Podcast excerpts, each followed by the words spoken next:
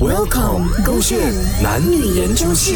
圣诞节一定要和另一半过吗？宝贝啊，我跟你讲，今天那个圣诞节啊，我我我咦哦咦哦，什么？你不想跟我过是不是？不是，我想跟你过，可是呢，这一次不能两个人过，可以吗？因为哦，我的那个小学朋友啊，同学啊，我跟你讲了嘞，没提起他的名字了，那个 Kristen 啊，他呢从美国回来了，然后他就讲说，难得这样久没有见面，讲说要跟我见一下面，吃一个饭这样子，所以呢，我就想说我跟他一起过圣诞节，然后我会带上你的，不可以，这不可以。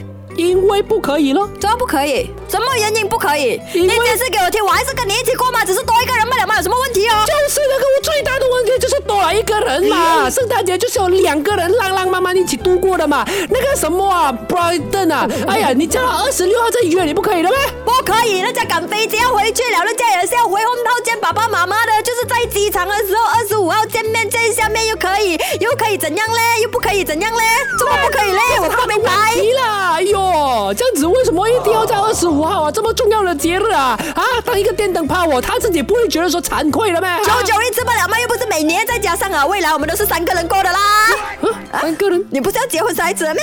哎呀，都会生孩子都会一起三个人过的啦。现在先预习一下，练习一下三个人过的滋味。我跟你讲，后伟全，如果今年呢、你不跟我两个人过的话呢，你就不要想要有三个人的未来，你的未来只有一个人罢了。我跟你讲，分手啊！哦